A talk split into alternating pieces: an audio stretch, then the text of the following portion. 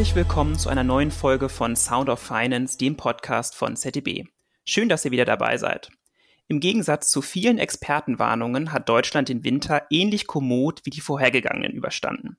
Statt Gasmangellage, Rezession und Wutbürgeraufmärschen erleben wir trotz des Krieges gegen die Ukraine fast goldene Momente und sind in unseren Alltag zurückgekehrt. Nun warnte kürzlich der Internationale Währungsfonds in Washington. Die Wachstumsaussichten seien trüb wie seit Jahrzehnten nicht mehr und die Inflation zeige sich hartnäckiger als erwartet.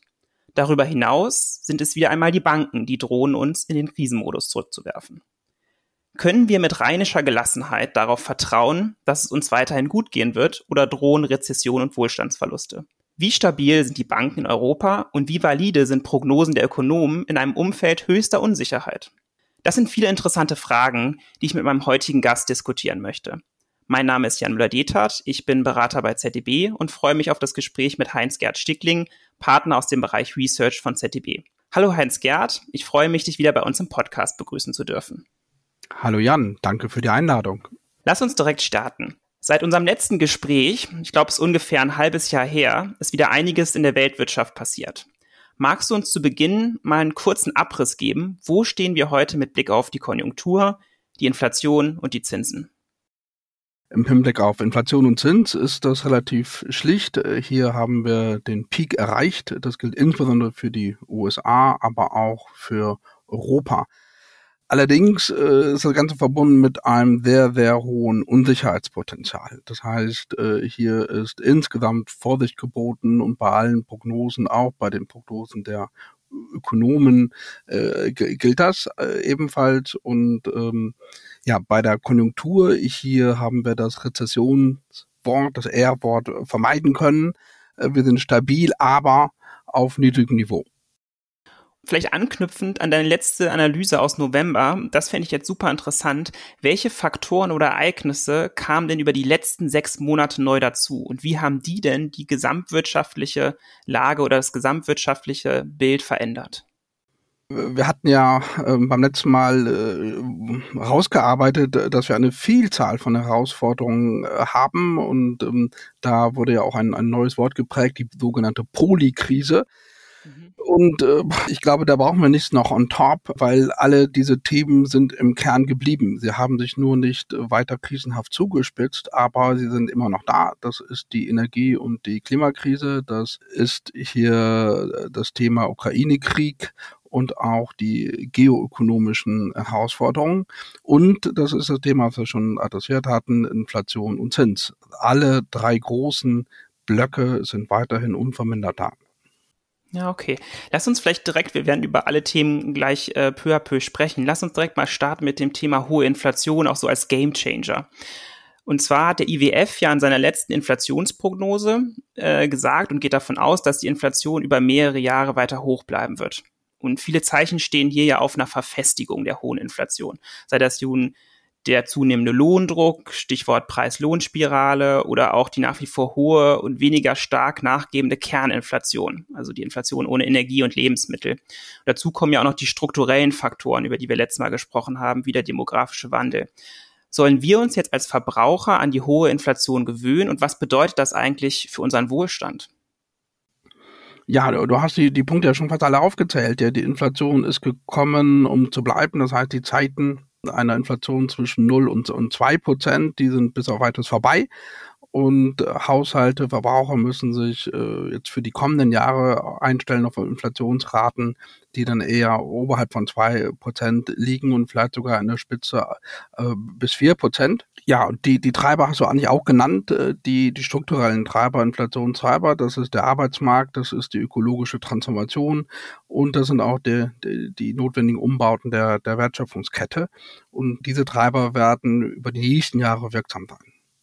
Mhm. Und für den Verbraucher heißt das hier eher bei den, sowohl bei Einkommen, wahrscheinlich auch bei Vermögen, es hier zu realen Kaufkraftverlusten in der Regel kommen wird und dass diese Herausforderung auch in den nächsten Jahren äh, bleiben wird. Und gleich gibt es ein kleines Trostpflaster für, für mhm. äh, junge Kolleginnen und Kollegen, weil äh, die gerade die jüngere Generation, glaube ich, profitiert ähm, hier auf der Lohnseite von den Engpässen und den wachsenden Engpässen am Arbeitsmarkt. Und es ist ja so, dass jetzt noch zusätzlich wir auch einen hohen Investitionsbedarf sehen. Du hast gerade schon gesagt, Klimakrise, Transformation der Wirtschaft hin zu grünen Technologien. Erschwert das nicht so ein Stück weit den Kampf gegen die Inflation? Also sollte sich nicht die, sag ich mal, Fiskalpolitik, die ja ordentlich da auch unterstützt, durch mehr Haushaltsdisziplin stärker zurückhalten? Oh, das ist ein sehr guter Punkt. Also erstmal brauchen wir Investitionen, weil Investitionen sind der Motor für die Transformation auch und für Wachstum. Und ja, wirtschaftspolitisch heißt das aktuell meines Erachtens, dass sich die Wirtschaftspolitik äh, konzentrieren sollte, fokussieren sollte auf die Mobilisierung eher der An Geburtskräfte. Mhm. Und das, äh, wie du schon angedeutet hast, dass vor allem schuldenfinanzierte Subventions- oder Sozialpakete, dass die eher dann auch die Inflation weiter befeuern würden und dass sich hier dann auch Geldpolitik und Fiskalpolitik dann, dann neutralisieren und wir das Inflationsphänomen nicht wieder zurück in die Flasche bekommen. Gerd, wir haben ja zuletzt analysiert, was diese Krise anders macht. Du hast schon gesagt, äh, Polykrise oder ich glaube zuletzt haben wir auch den Begriff multidimensional verwendet. Gehört zu dieser Andersartigkeit der Krise auch, dass sie bisher, ich finde, eher sanft ausfällt? Ja, multidimensionale Krise ist auch sehr schön formuliert.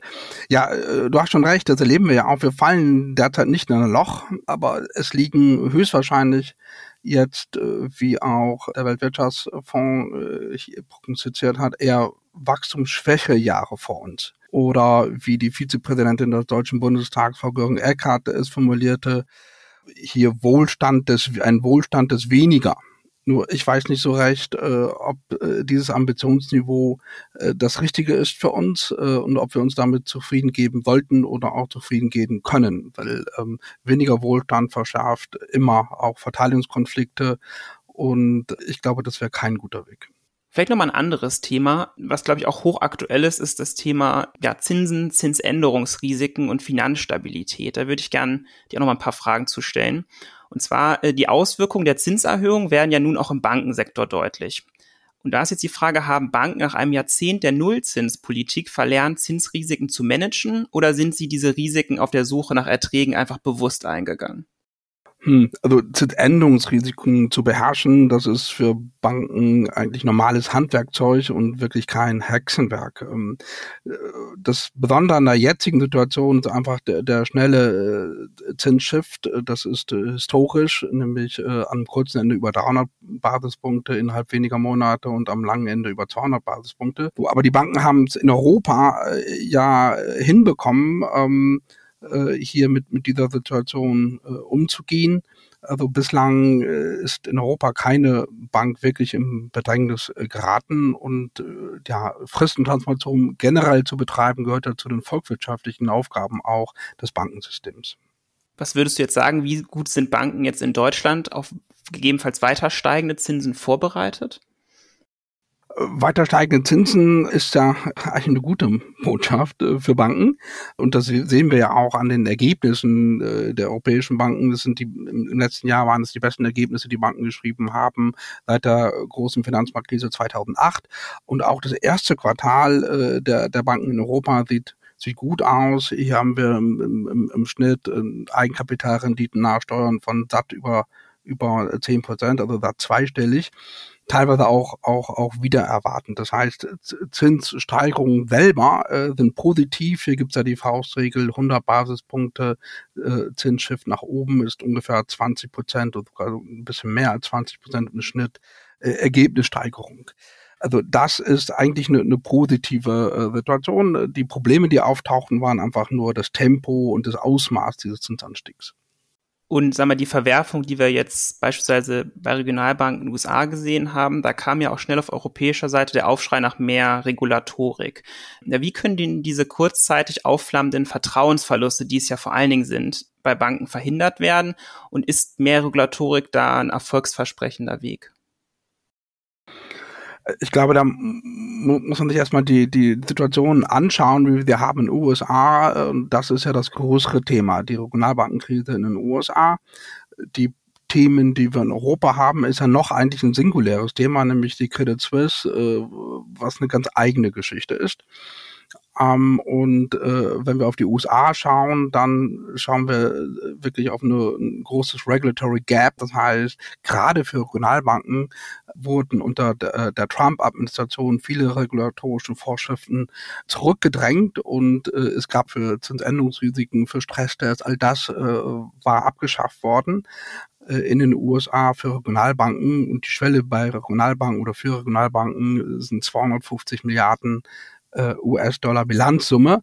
Ähm, ja, und bei der Silicon Valley Bank und den anderen verlierten Banken haben wir gesehen, dass äh, diese Banken durchaus denn auch relevant sind für äh, das US-Bankensystem und auch äh, hier diese Schockwellen bis nach Europa rüberkamen. Aber ähm, das ist eine sehr, sehr spezifische Situation in den USA und in Europa, in Deutschland äh, wäre das aus regulatorischen Gründen schon gar nicht möglich gewesen, äh, solche Outlier äh, zuzulassen. So, das heißt, ähm, äh, eine materielle, äh, materielle Anpassung bedarf in den europäischen, äh, in der europäischen Regulatorik sehe ich weniger. Ich sehe, dass wir in der regulatorischen Praxis, mhm. glaube ich, besser werden müssen, vor allen Dingen angesichts ähm, der hohen Unsicherheiten. Das heißt, wir müssen viel mehr nach vorne schauen. Das heißt, eine prospektive Aufsicht und äh, eine kontextbezogene Aufsicht, die viel dialogischer mit den Banken agiert.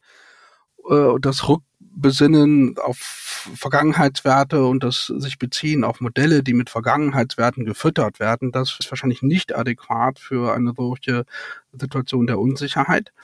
Und, und das zweite ist einfach große Makrothemen, die wir angehen müssen. Die, die zu hohe Verschuldung äh, in den westlichen Ländern, äh, der, der Staaten-Banken-Nexus, ähm, die Themen auch, dass sich äh, Liquiditätsengpässe schnell äh, wirklich verselbstständigen können. Das heißt Liquidity Backstops äh, der Notenbanken. Ich glaube, diese großen Themen, die müssen wir angehen, äh, äh, aber mehr, mehr Eigenkapital zum Beispiel, ähm, glaube ich, für Europa äh, wäre das nicht notwendig.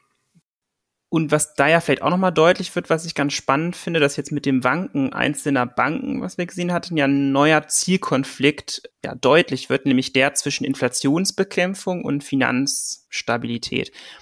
Würdest du sagen, verliert der Kampf gegen die Inflation jetzt an Elan aus Rücksicht auf die Finanzstabilität und äh, wie kann dieser Zielkonflikt gelöst werden? Ja, das ist ja auch eine Frage, die die medial äh, Aufmerksamkeit bekommen hat. Ähm, in der Praxis sehen wir trotz dieser ähm, schwelenden Bankenkrisen in den USA und auch äh, Credit Suisse Thematik in Europa äh, haben die Notenbanken ja an Zinserhöhungskurs festgehalten. Mhm. Und wenn ich mir hier die Pressekonferenzen auch der EZB anschaue, dann haben die, hat die EZB auch sehr stark betont, dass es zwei verschiedene Instrumentenkästen sind. Das eine ist äh, hier die Inflationsbekämpfung und das andere ist das Thema äh, Banksicherheit.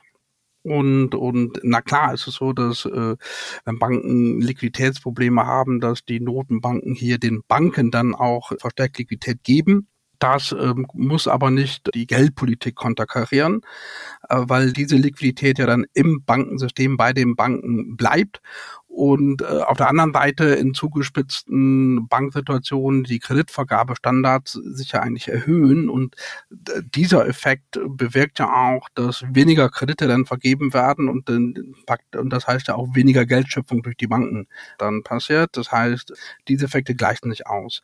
Und wir, in den letzten Monaten haben wir gesehen, ähm, dass dieser Zielkonflikt äh, aktuell nicht schlagend wurde. Okay. Ja, gerade dieses Thema äh, zurückhaltendere Kreditvergabe, glaube ich, sieht man ja auch im ganzen Immobiliensektor, oder? Wo auch, sag ich mal, weniger äh, ja, Verbraucher auch bereit sind, jetzt einen Immobilienkredit einzugehen. Äh, hängt sicherlich damit ja auch zusammen, ne? Ja, genau. Äh, das eine sind Kreditstandards im Sinne von Risiken und Sicherheiten. Das andere ist dann auch einfach, ähm, wir haben eine gewisse Konjunkturabkühlung und damit äh, sinkt auch die, die Nachfrage nach, nach Krediten und äh, durch die steigenden Zinsen sind einfach auch viele Haushalte nicht mehr in der Lage, ähm, entsprechende Zins- und Tilgungsleistungen zu tragen. Das ist ja der, der Begründungszusammenhang. Und äh, ja, das wirkt dann auch im Prinzip deflationär. Ja. Vielleicht nochmal so ähm, zum Abschluss äh, nochmal ein Blick auf die Perspektiven für, Europä für die europäische Finanzwirtschaft. Ähm, wir sind ja mal sehr interessiert als Beratung gerade ja in der Finanzindustrie, in, in den Banken.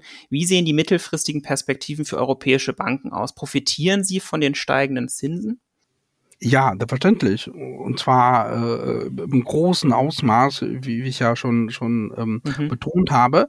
Das kann man auch, auch nicht äh, genug in den Mittelpunkt stellen. Allerdings ähm, heißt es nicht, dass äh, die Rahmenbedingungen für, für die Banken jetzt einfach rosa-rot sind, sondern ähm, dagegen stehen dann äh, hier perspektivisch auch wieder sinkende Passivmargen, weil äh, die Banken sukzessive dann die, die Zinserhöhung auch weitergeben müssen und werden an ihre Kunden, Stichwort Zinsbeta.